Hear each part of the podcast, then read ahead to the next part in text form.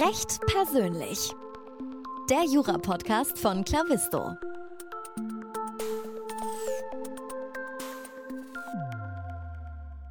Hallo und herzlich willkommen zu einer neuen Folge des Recht persönlich Podcasts. Mein Name ist immer noch Moritz Mümmler und ich habe heute hier Fabian Neumeier zu Gast. Er ist ähm, äh, in Frankfurt bei Linklaters und in der Practice Group Banking.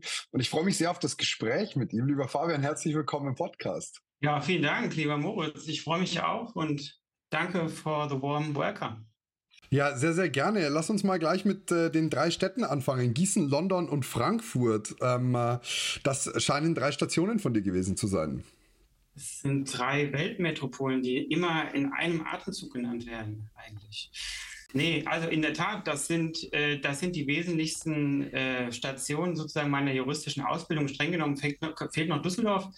Äh, ich habe in Gießen studiert, äh, komme auch aus der mittelhessischen Region, habe dort auch erstes Examen gemacht, bin dann äh, nach London gegangen, direkt im Anschluss, habe ein LLM gemacht mhm. und habe dann im Anschluss ähm, sozusagen an das zweite Staatsexamen dann äh, den Weg nach Frankfurt gefunden und zu Linklaters. Von daher äh, ergibt sich die Reihenfolge Gießen, London, Frankfurt daraus.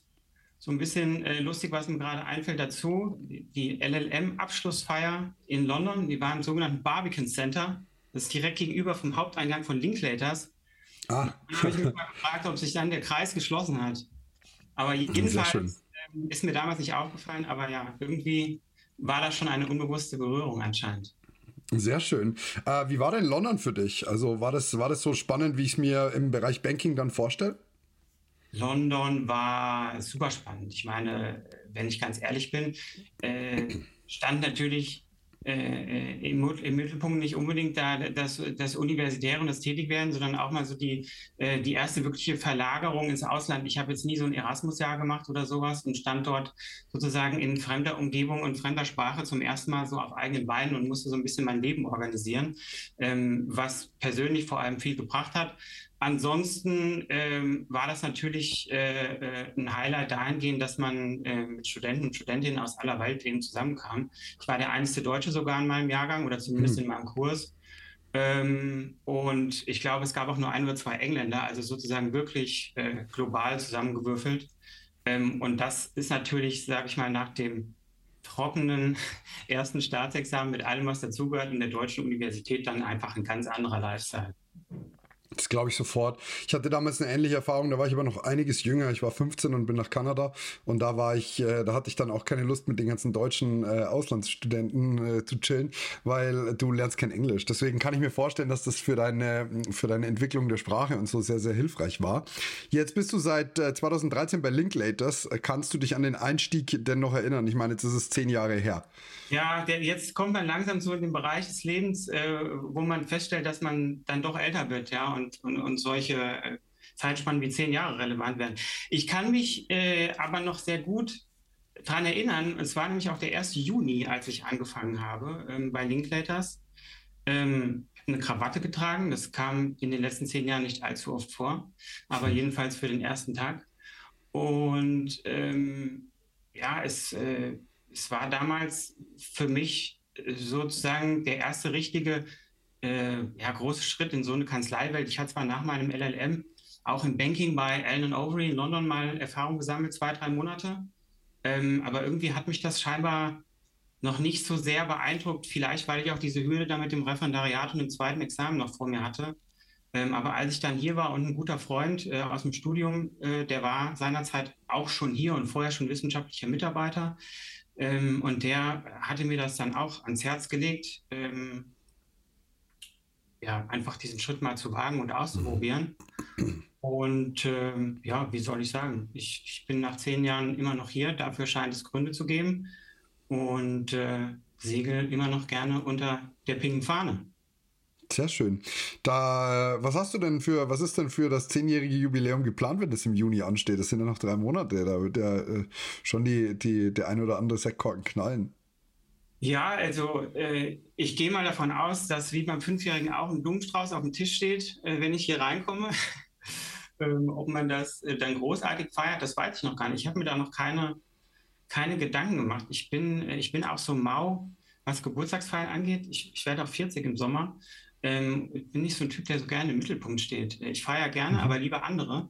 Aber ähm, ein gutes Stichwort. Ich mache mir mal Gedanken drüber. Vielleicht machen wir hier eine lustige, eine lustige Saus mit unserem Team, aber wir sind sozusagen vom Setting und vom, von der Ausstellung ohnehin so, dass wir äh, gerne mal, auch wenn es keinen triftigen Grund gibt, trotzdem bei guter Stimmung zusammenkommen. Schön, das klingt sehr, sehr gut. Ich habe das äh, in der Vergangenheit auch nicht äh, gemacht, Geburtstage zu feiern und ähnliches. Und irgendwann habe ich beschlossen, warum eigentlich nicht? Was spricht eigentlich dagegen? Und es ist immer ein schöner, schöner Grund, irgendwie trotzdem nochmal mit allen zusammenzukommen. Daher äh, diese kleine Inspiration an der Stelle vielleicht. Ähm, erzähl mir nach zehn Jahren, dass du jetzt äh, Anwalt bist, warum macht es dir immer noch Spaß? Was ist daran immer noch interessant für dich?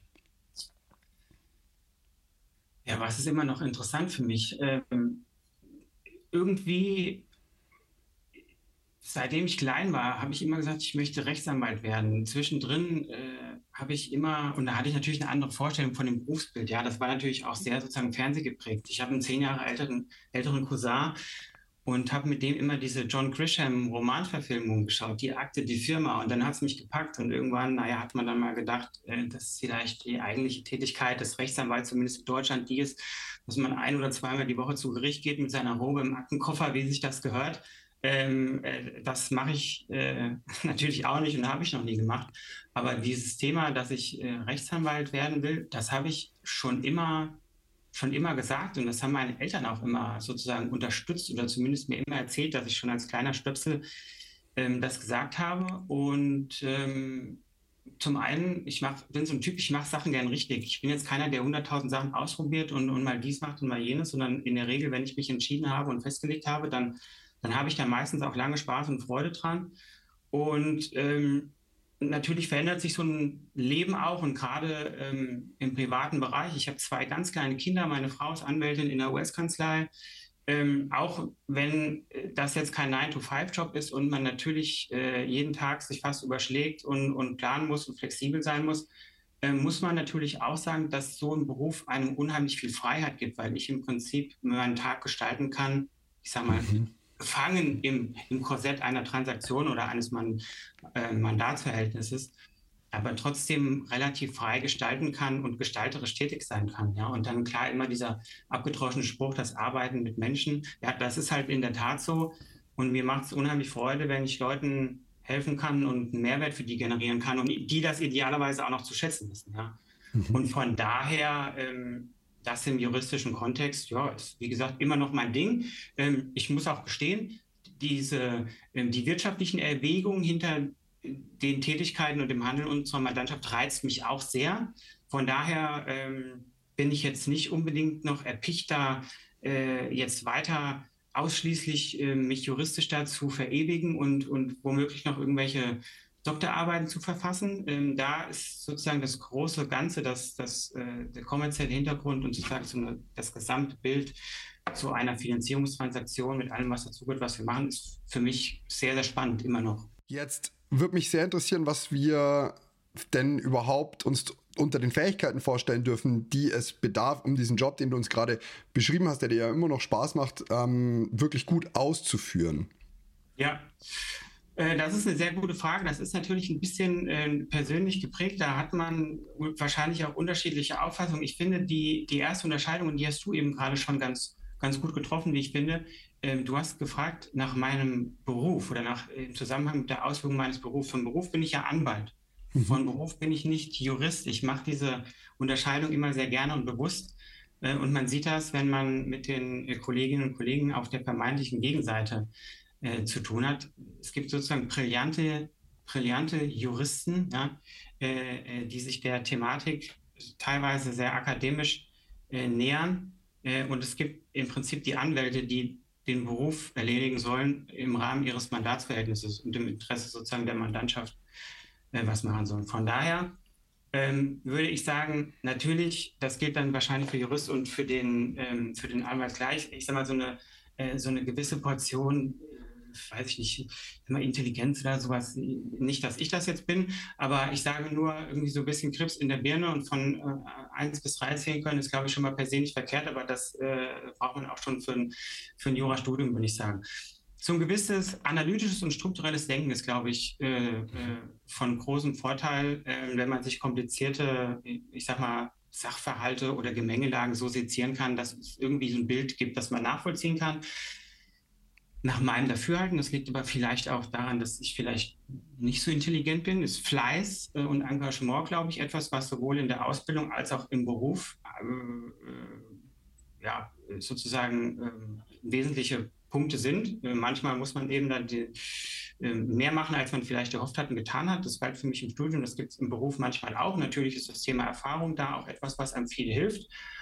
Ähm, und ich denke, wenn wir jetzt so auf die Berufsausübung schauen, dann ist eine gewisse Portion von Pragmatismus, glaube ich, nie verkehrt. Ja, da muss man auch mal sozusagen ähm, zum Punkt kommen und den dann auch mal machen, auch wenn man vielleicht keinen Freifahrtschein bekommt, dass das 100 Prozent äh, so oder so ist. Und ich glaube, für den Beruf muss man auch so ein, so ein gewisser Typ sein. Ja? Also ich glaube, dass das ist sozusagen nicht nur bei uns, sondern das ist auch sehr generell äh, so im Leben, wenn man so ein Typ ist und, und man ist greifbar und die Leute wissen, wofür man steht ähm, mhm. und was man mag und was man nicht mag und kann das idealerweise auch noch mitteilen, also authentisch sein, dann ist das, glaube ich, ein ganz, ganz großer Vorteil. Denn meine Erfahrung ist, dass die wenigsten ich sag mal, Konflikte oder Streitigkeiten oder Auseinandersetzungen, die wir wirklich diskutieren, die sind nicht inhaltlicher juristischer Natur. Die sind in 70 Prozent der Fälle, ist das Kommunikation und so ein bisschen Psychologie und Verkaufen. Ja, darum geht es, meines mhm. Erachtens. Ich glaube, du hast es gerade sehr, sehr gut zusammengefasst. Das Wort Pragmatismus ist mir auch gleich in den Kopf geschossen, wie du, wie du damit angefangen hast. Ähm, jetzt bist du 2021 zum Council ernannt worden. Was hat, dem, was hat sich denn seitdem für dich verändert?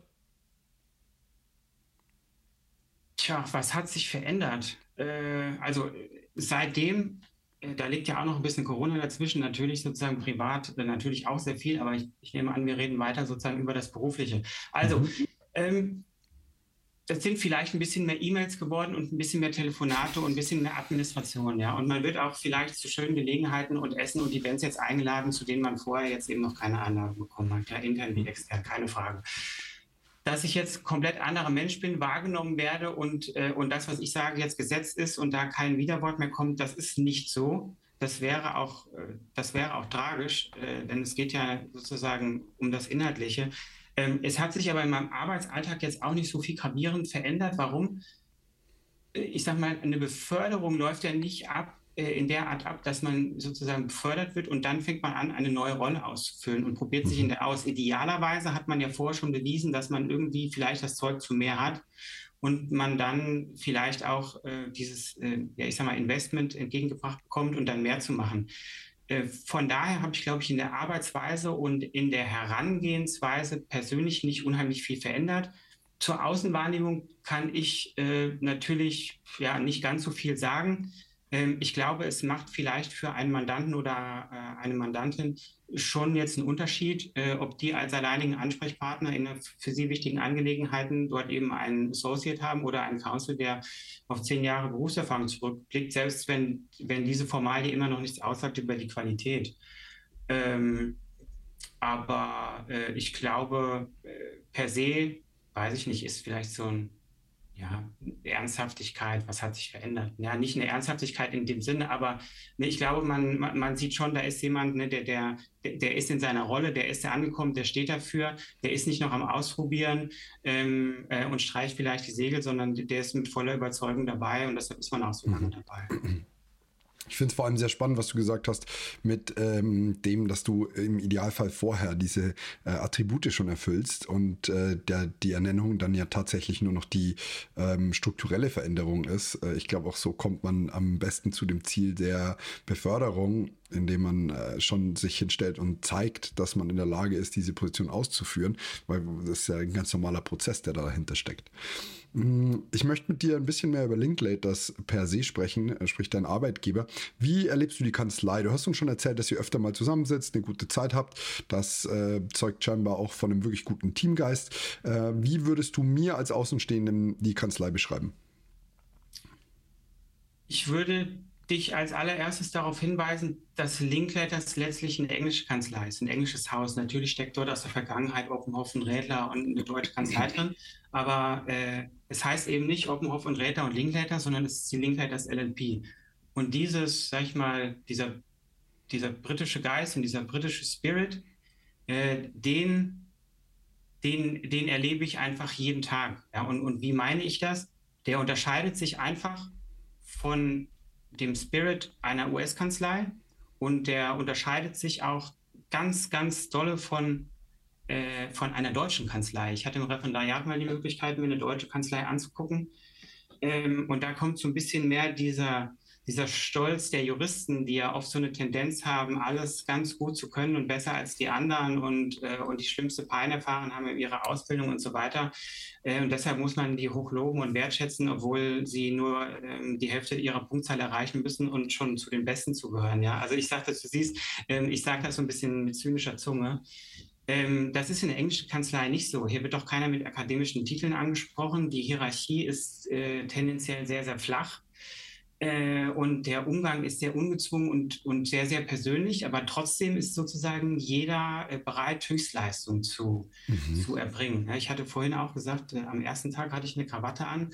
Ähm, ich ich, ich habe mich heute sozusagen ordentlich angezogen, ähm, äh, ja, hätte aber auch gar kein Problem, hier ganz normal mit, mit einem T-Shirt und einem Pulli rumzulaufen. Ja, das heißt, es, es kommt darauf letztlich einfach nicht an bei uns. Es kommt auch nicht darauf an, mit was man sozusagen dekoriert ist ähm, danach wird äh, kein Arbeitsentgelt bezahlt und so weiter, sondern es geht um den Menschen. Das finde ich schon mal ähm, per se gut. Und, und, im Zusammenhang mit dem, das ist eine englische Kanzlei, ist das außerdem eine Lockstep-Kanzlei. Das ist auch typisch für englische Häuser. Was heißt das? Das ist so der große Unterschied wahrscheinlich zu den amerikanischen Kanzleien.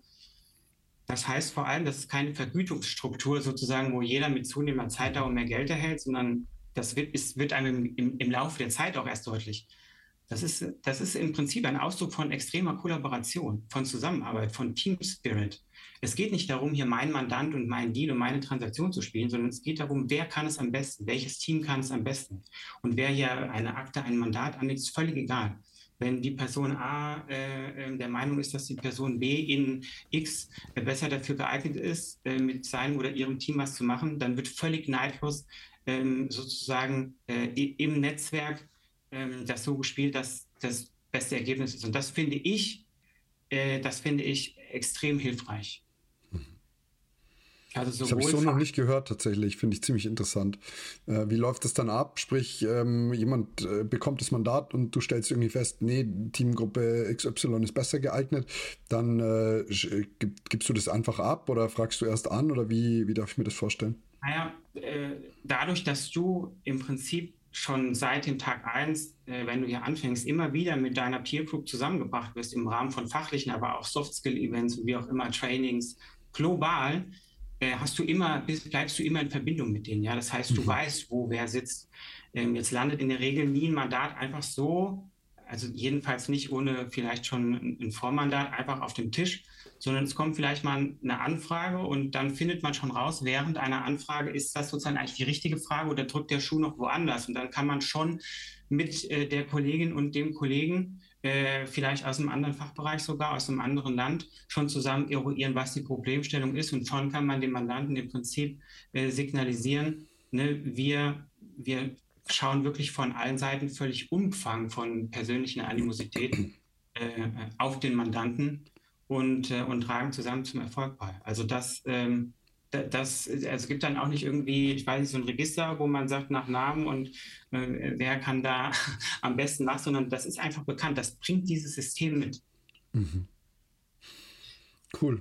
Du bist jetzt auf Kredite, Akquisition, Akquisitionsfinanzierungen und Restrukturierungen spezialisiert. Warum ist es dieser Schwerpunkt geworden und hat London da eine besondere Rolle gespielt? Ähm, also ja, äh, hat es. Ähm, zu meiner Zeit äh, gab es allerdings noch nicht so viel Auswahl bei, bei einem LLM-Studiengang. Also heute, glaube ich, ist, kriegt das Banking und Finance, das gab es damals noch nicht. Deshalb war sozusagen mein internationaler Bezug etwas, was ich International Commercial Law nannte. Und da kam man natürlich auch mit sozusagen Finanzierungsvarianten äh, im Zusammenhang mit internationalem Handel in Berührung. Aber ich hatte, hm, glaube ich, vorhin schon gesagt, ich bin nach dem LLM bei A&O mal gelandet in London und war mhm. dort im Banking. Und das war ja zu einer Zeit, äh, erstes Staatsexamen in der Tasche, wo man aus der Wer will was von wem woraus Universum kommt. Ja? Also ein Anspruch, wer hat einen Anspruch ja, gegen, gegen wen? und dachte mir, was zum Geier machen die hier eigentlich in diesem Banking?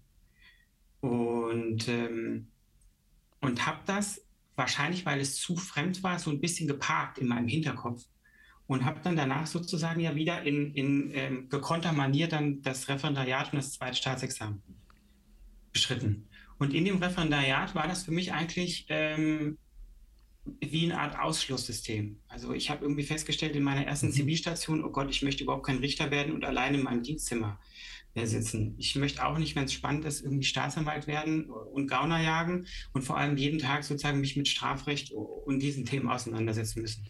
So über, über Verwaltungsrecht müssen wir jetzt gar nicht reden. Ja? Das stand noch nie zur Debatte. Und dann habe ich mich irgendwann mal wieder so zurückbesonnen und überlegt, was hat mir denn eigentlich so Spaß gemacht bisher? Und dann kam eben dieses im Hinterkopf geparkte Erlebnis bei, bei A&O damals im Banking, wo ich dann dachte, okay, da hat man zusammengearbeitet mit vielen Leuten. Man hat das grenzüberschreitend gemacht. Mhm. Man hat denkt notwendigerweise das in einer dann für mich fremden Sprache auch gemacht, weil wir das überwiegend auf Englisch tun. Äh, und man hat eben so diesen, diesen Team Spirit gelebt, ohne dass man jetzt, äh, wie gesagt, äh, zugeknüpft bis oben, ähm, ähm, äh, da so relativ steif ähm, ja, Jura gemacht hat und dann auch nicht in dieser Manier, wie man es als Kind vor Augen hatte, mit seiner Robe unterm Arm hingegangen ist. Und da dachte ich, Mensch, das ist doch eigentlich genau das, was du sozusagen als, ne, ich bin auch Mannschaftssportler früher gewesen, äh, was dir zusagt. Und dann habe ich für die, äh, für die Wahlstation mich entschlossen, äh, eben die nächste Erfahrung in Banking ähm, und so ein bisschen ähm, Kapitalmarktrecht zu sammeln. Und dann kam eigentlich so die Bestätigung, ja, das ist eigentlich so dieser Beruf, den ich machen will, mit dem ich jeden Tag so ein bisschen meinen Horizont auch erweitern kann. Äh, andere Menschen, andere Kulturen, wie gesagt, fremde Sprache. Ähm, und, und so kam ich dazu. Und so bin ich in, den, in diesem Fachbereich Banking wieder gelandet. Ja? Mhm. Ähm, und jetzt zu den drei von, von dir genannten Punkten. Gut, dass man dann im Banking, und bei uns ist es ja Banking und RI, also Restructuring and Insolvency, sozusagen an Krediten nicht vorbeikommt, das ist ja irgendwie selbsterklärend. Ähm, ich fange vielleicht dann mal mit dem Thema Restrukturierung an. Restrukturierung äh, ist so eine Erfahrung, die, das muss man mal machen. In, in, dieses Wasser muss man mal springen. Das kann unheimlich, das kann unheimlich spannend sein, weil das natürlich oft Fälle sind, die man dann abends irgendwie in den Nachrichten in der Tagesschau sieht, an denen man beteiligt ist und die vielleicht auch wirtschaftlich oder gesamtwirtschaftlich einfach eine Relevanz haben. Ich sage mal so Stichpunkt Lufthansa, Condor kennt man ja alles. Ähm, also das ist zum einen sehr, sehr spannend, das ist aber auch sehr, sehr fordernd. Das sind in relativ kurzer Zeit vielleicht sehr, ist eine sehr, sehr harte Kost, die man, die man da sozusagen bearbeiten muss oder verarbeiten muss, weil es, weil es einfach brennt für die Beteiligten. Ja. Aber wenn man durch so etwas gegangen ist, zumindest ging mir das so, dann schaut man auf eine Finanzierung zu einer Zeit, wo alles gut ist und wo jeder sozusagen an den Deal und das Baby glaubt, schaut man da ganz anders drauf.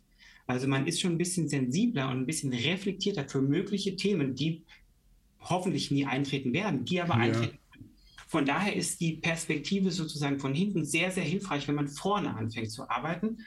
Ähm, und Akquisitionsfinanzierung äh, ist einfach sozusagen wahrscheinlich die fast mit der Projektfinanzierung die ausführlichste Spielweise, die man hat, äh, weil das natürlich auch unmittelbar äh, fachbereichsübergreifend ist. Also wenn wir über Akquisition reden, dann haben wir eine Akquisition, dann sind die Kolleginnen und Kollegen aus dem Corporate M&A-Bereich äh, oder Private Equity oder was auch immer äh, involviert.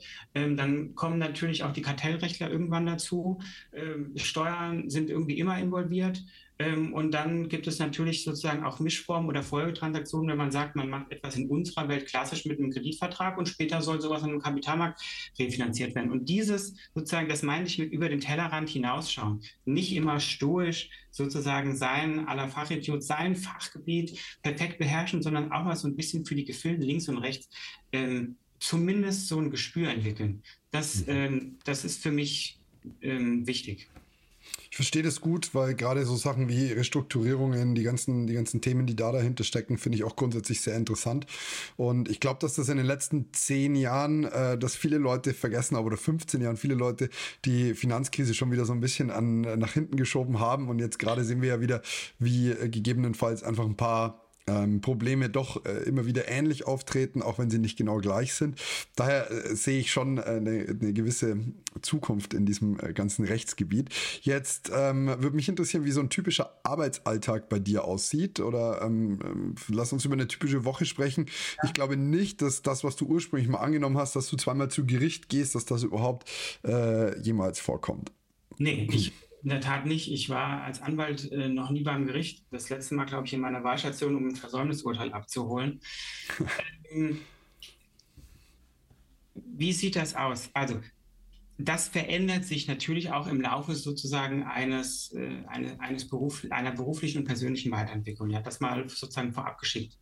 Ähm, für mich aktuell sieht das so aus, dass das eigentlich schon am Wochenende oder am Sonntag losgeht.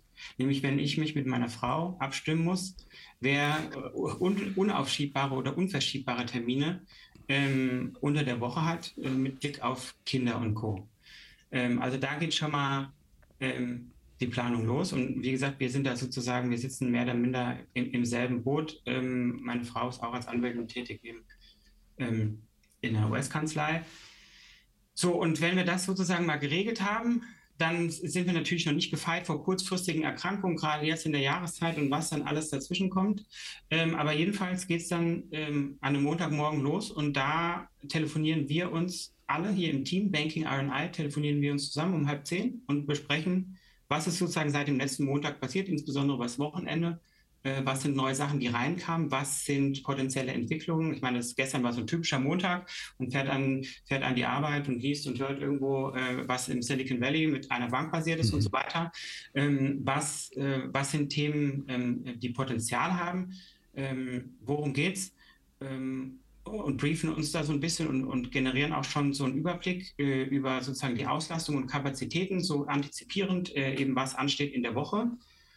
Und wenn wir das getan haben, dann ist wahrscheinlich so an einem Montagmorgen das erste, ob es irgendwas Dringendes oder ad hoc äh, zu erledigendes. Ähm, aber das sind so die Themen und dann kommt man sozusagen in die Woche rein. Und ähm, ich würde sagen, tendenziell ist vielleicht an einem Montag, an einem Dienstag der Berg noch ein bisschen steiler, ja, und, äh, und man gibt Gas äh, und hat hoffentlich so ein bisschen eine klarere Sicht ab dem Mittwoch. Ähm, das weiß man aber auch nicht, denn das hängt natürlich auch immer davon ab, was hat man für Deadlines, was hat man, ähm, mhm. was hat man ähm, eben für Fristen, um gewisse Sachen abzustimmen oder zu liefern.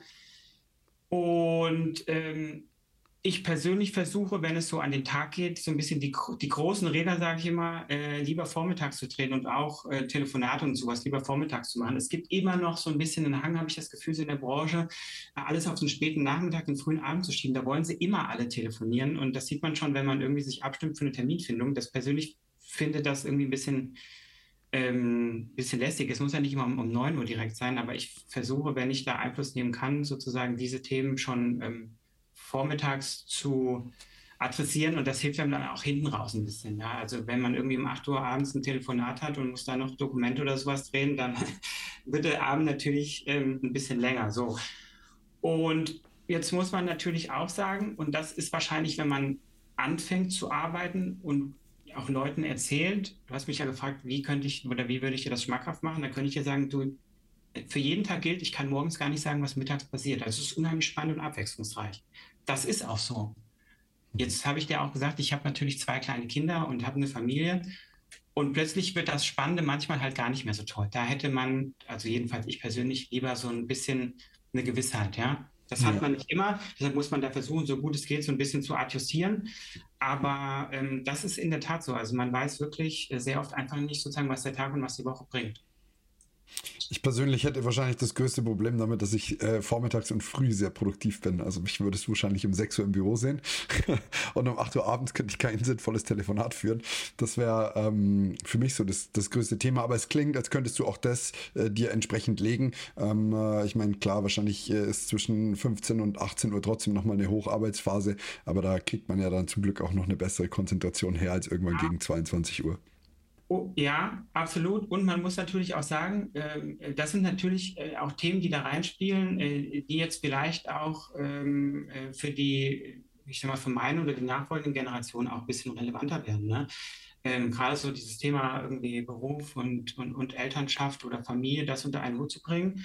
Nur glücklicherweise ist das ja nicht nur bei uns ein Thema, sondern auch auf Mandantenseite. Das heißt, da sitzen auch schon Männer und Frauen, die sozusagen ähnliche Themen haben. Äh, und ich weiß, ich, äh, ich war neulich ähm, ähm, mit einem Banker mal zum Mittagessen, den ich mittlerweile schon sehr gut kenne, und der sagte, der sagte immer zu mir, ähm, Fabian, du weißt das, es gibt, gibt, von mir keine Deadline Montagmorgen oder irgendwie Freitagabend. Wir sehen zu, dass wir Dienstag bis Donnerstag das schaffen, es sei denn, es muss anders sein. Aber ansonsten diese künstlichen Deadlines äh, und sozusagen die, die, das Reinkrätschen dann so in den, in den privaten Bereich, wenn man sagt, das sind ja die Dienstleister, die können das übers Wochenende schon machen.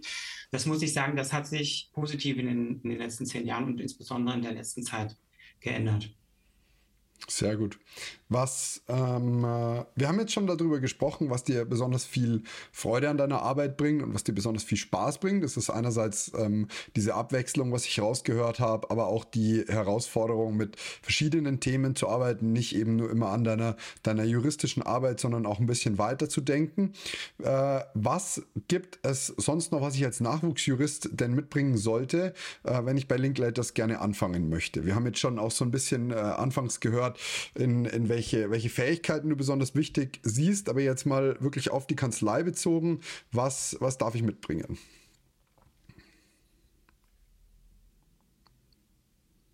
Per se gibt es jetzt keine Schablone oder keine, äh, keine Tabelle zum Abhaken, die Skills enthält. Äh, und wenn man möglichst viel davon abhaken kann, ist das schon mal gut. Ja?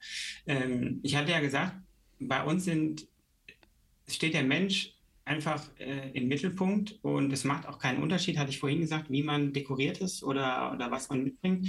Äh, wir haben schon erkannt, dass äh, Diversität und unterschiedliche Ansätze eher sozusagen vorteilhaft und befruchtend wirken.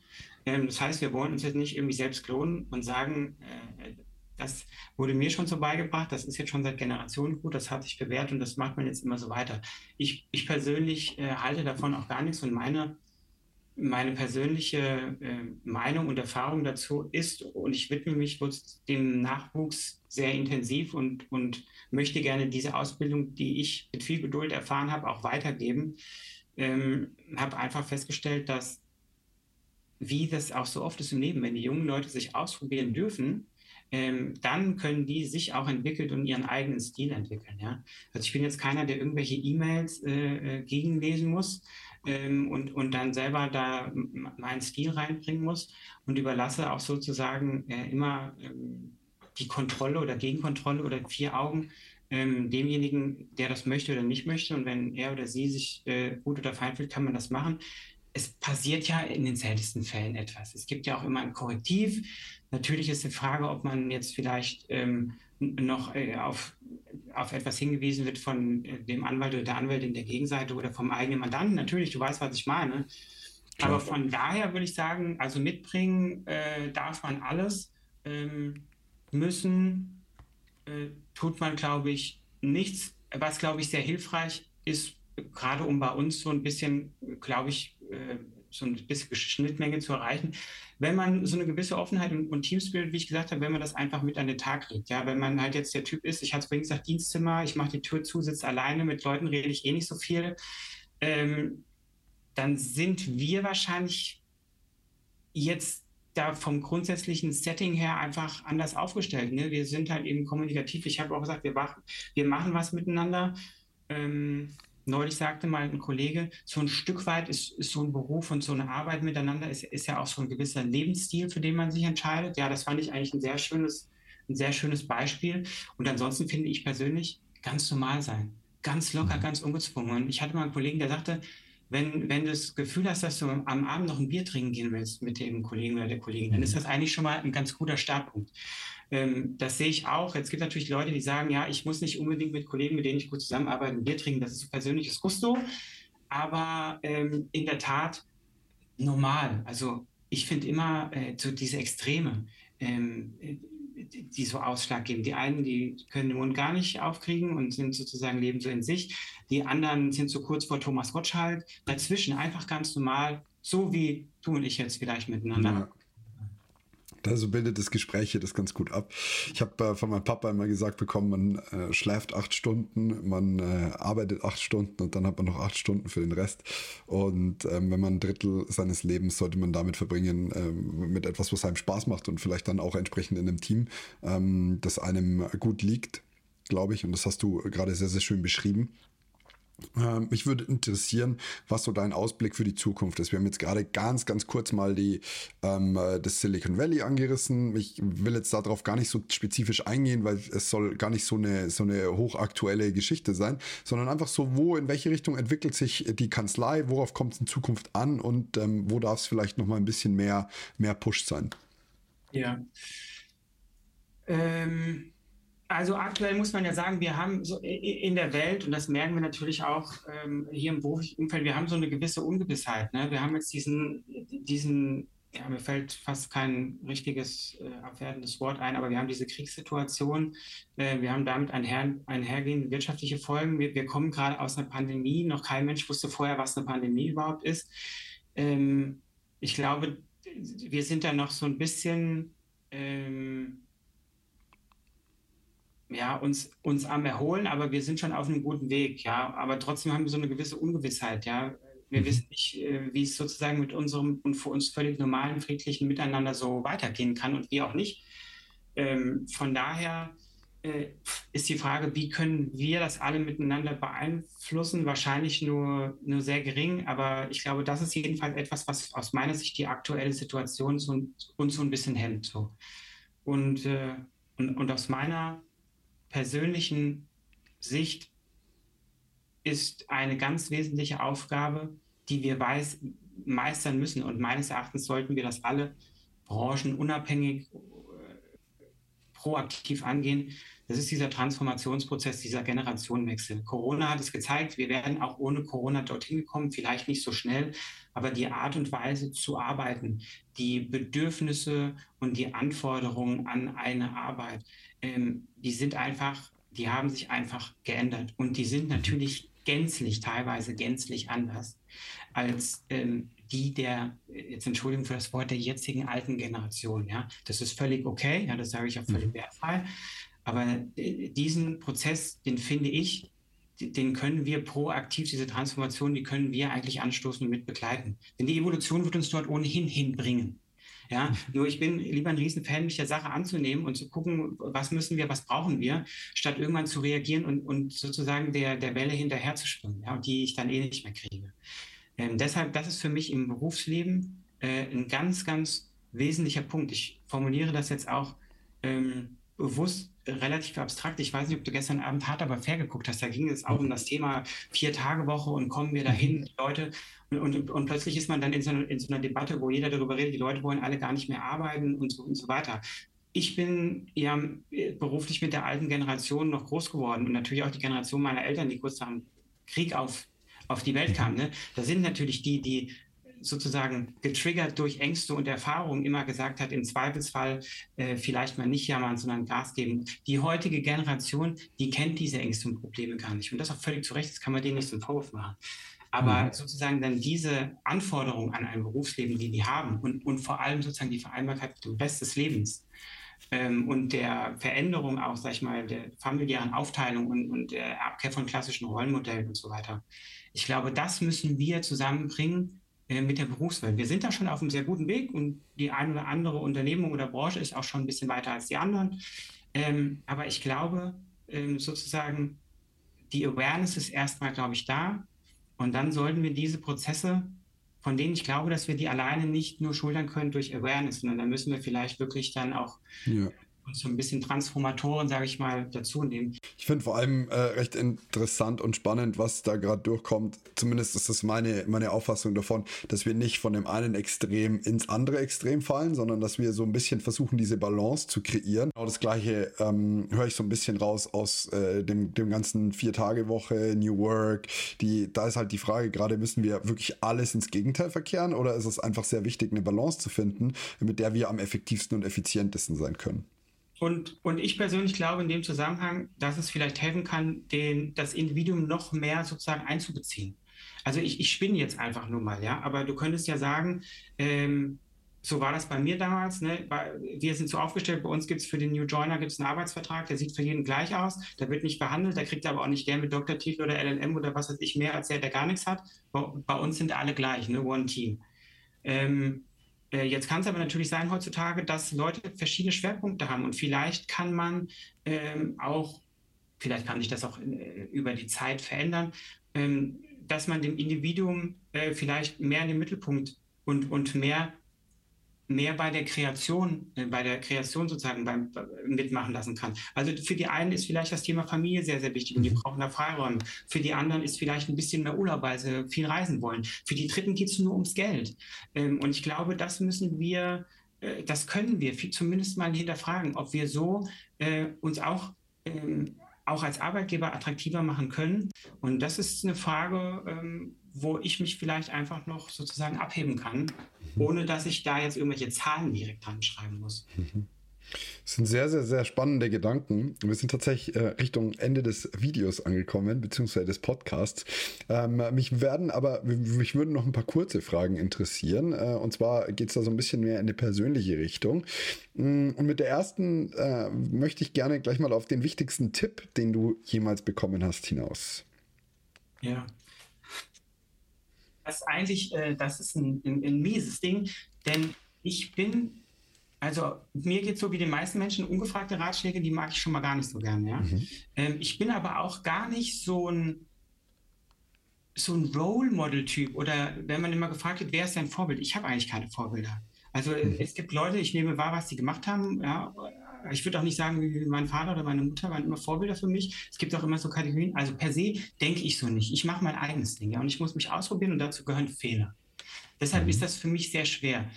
Eine Sache ist, und ich kann dir zwei Sachen nennen. Eines ist jetzt schon ein bisschen älter und eines ist ein bisschen jünger.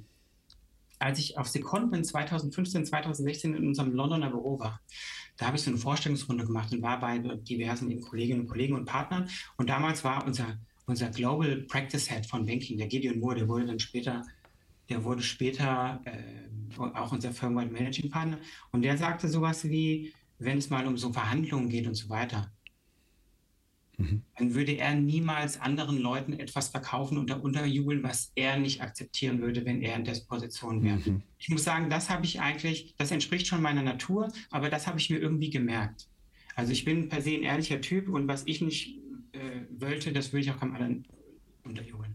Und, und das Zweite aus der jüngsten Zeit, das ist jetzt so kein Ratetipp, der an mich gerichtet war, aber ähm, ich bin jemand, der sich Sachen sehr, sehr zu Herzen nimmt und auch ganz intensiv mit was auseinandersetzt. Das kann vorteilhaft sein, das kann manchmal aber auch nachteilhaft sein, weil du dir Gedanken machst noch und nöcher. Und ich habe neulich mal gelesen, ein Zitat von Bill Gates, das so in die Richtung geht, stimmt jetzt vielleicht nicht wortwörtlich, aber der hat gesagt, ähm, ähm, äh, sowas in die Richtung mit äh, The secret of winning any game is ähm, trying it not too hard. Ja? Und das muss ich sagen, ähm, ich sage mir das manchmal und das hilft in der Tat ein bisschen. Ne? Mhm. Also das ist mhm. so etwas, wo vielleicht was dran sein kann. Ne? Also nicht übertreiben. Schön. Dann haben wir jetzt aus dieser sehr ernsten Frage eine etwas ähm, ähm, lockerere Frage. Einen Monat, würdest du lieber einen Monat lang Kopfschmerzen haben oder an einer Castingshow teilnehmen, die alle deine Freunde sehen? Ich inkludiere mal die Kollegen noch aus der Arbeit. Also wenn ich keine gesundheitlichen Folgen davontrage, dann nehme ich die Kopfschmerzen. Ich bin, ich habe ja gesagt, ich bin nicht so gern, stehe nicht so gerne im Mittelpunkt. Ja. Und Castingshows sind halt an Peinlichkeit dann kaum zu überbieten. Ja, so ein, so ein Monat Kopfschmerzen kann auch echt lang sein, glaube ich. Stimmt, aber gut. Das stimmt.